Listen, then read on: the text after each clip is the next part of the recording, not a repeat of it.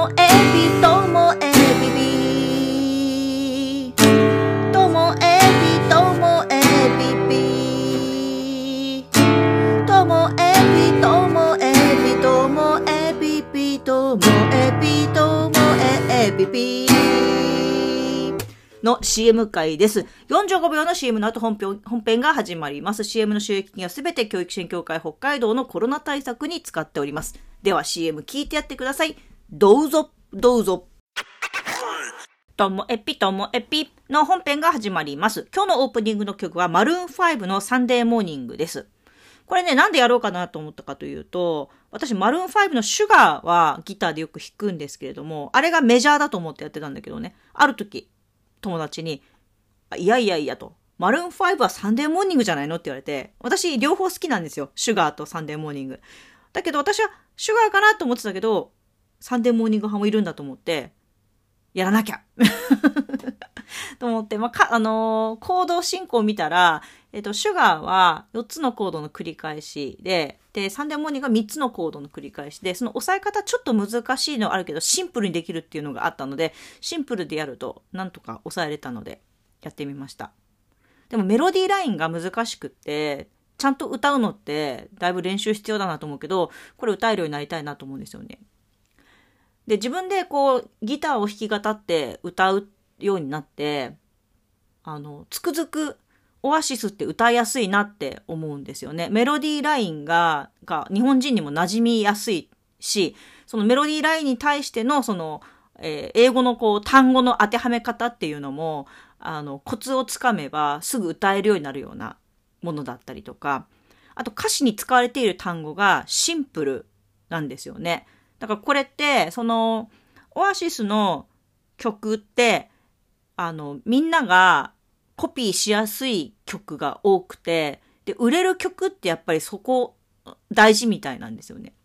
だからこそなんかオアシスの曲の初期のやつっていうのは、本当にあのシンプルで私ですら弾きやすい。だから私よく弾くのはオアシスの1枚目、2枚目の曲が多いんですけれども、特に2枚目、世界的にもオアシスの名を知らしめた、あの、What's the Story? Morning Glory の中の曲、例えば Wonder Wall、えーシャンペンスーパーノーバー、Don't Look Back in Anger、そこら辺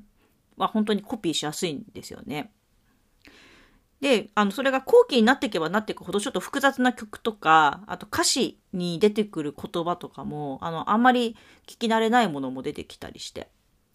で、そのリアム・ギャラガー、ノエル・ギャラガーがそれぞれ、えっ、と、ソロになった時には、もうそれが顕著で、全然コピーしにくい、ギターで弾きにくい曲とか出てきたりしてて、特に歌詞が聞き慣れない単語が多くて、リアム・ギャラガーの中でもね。うん。だから、あ、やっぱり、こう、世に出てく時の最初っていうのは、みんなが歌いやすい、コピーしやすいっていうものなんだけど、そこから、ある程度売れたっていう段階になってくると変わってくるのかなっていうのを、オアシス見てて感じたんですよね。で、それにね、比べてね、マルーン5はやっぱりメロディーラインが美しいじゃないですか。あの、歌詞わからなくても、あの、曲で惚れるみたいなところがあるんですけども、だからこそ、鼻歌でもなんか音ちょっと外しそうになって、全部綺麗に鼻歌で再現するのが難しいなって思ったり。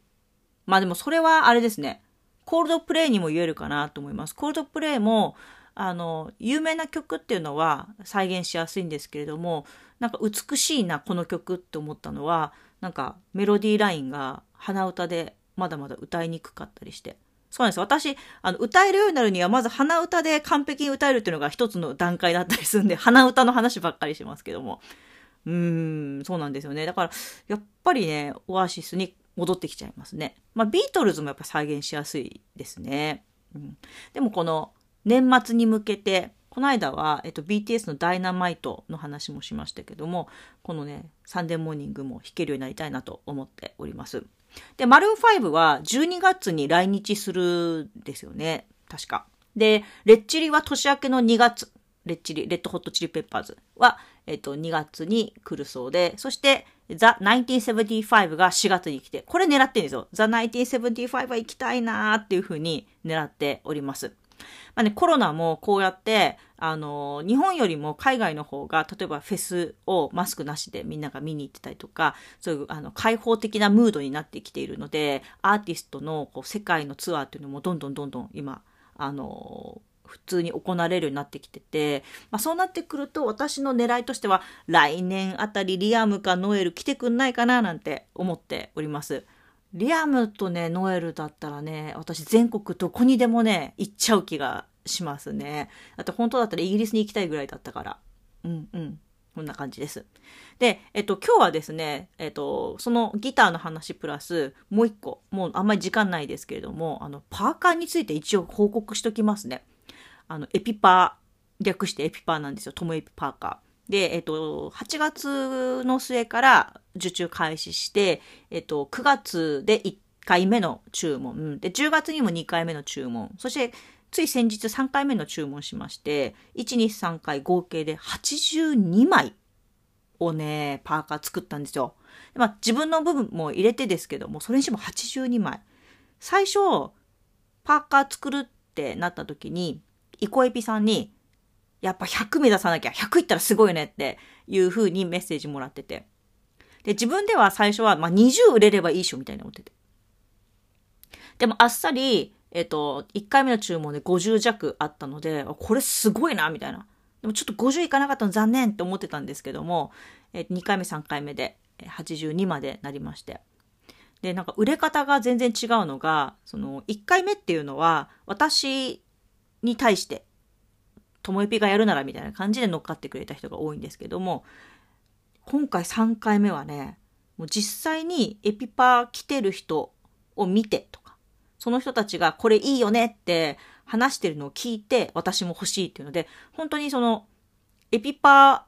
ーを欲しいっていう人が3回目発注してくれてる人がいて、だから最初は私自身に対しての興味だったのが、興味とか、あの、応援とかだったのが、2回、3回ってなっていくと、それが、あの、商品それ自体に、えー、注目されるようになってっていう、あの、売れ方が変わってくるんだなっていうのを思っています。これがまあ3回目で終わらず、4回目、5回目まで行くと、また100万に近づくかもしれないけど、まあ、パーカー、厚手のパーカーなので、もうこの3回目で終わりかななんて思っております。4回目の発注もね、やっぱり10枚以上、あの、揃わないと、数が揃わないと発注しないつもりでいますので、えっと、欲しいっていう人は、私に欲しいっていう意思表示だけしてください。で、取りまとめて発注できそうになったら連絡するみたいなシステムとなっておりますので、今日も最後までお聴きいただきましてありがとうございました。さようなら。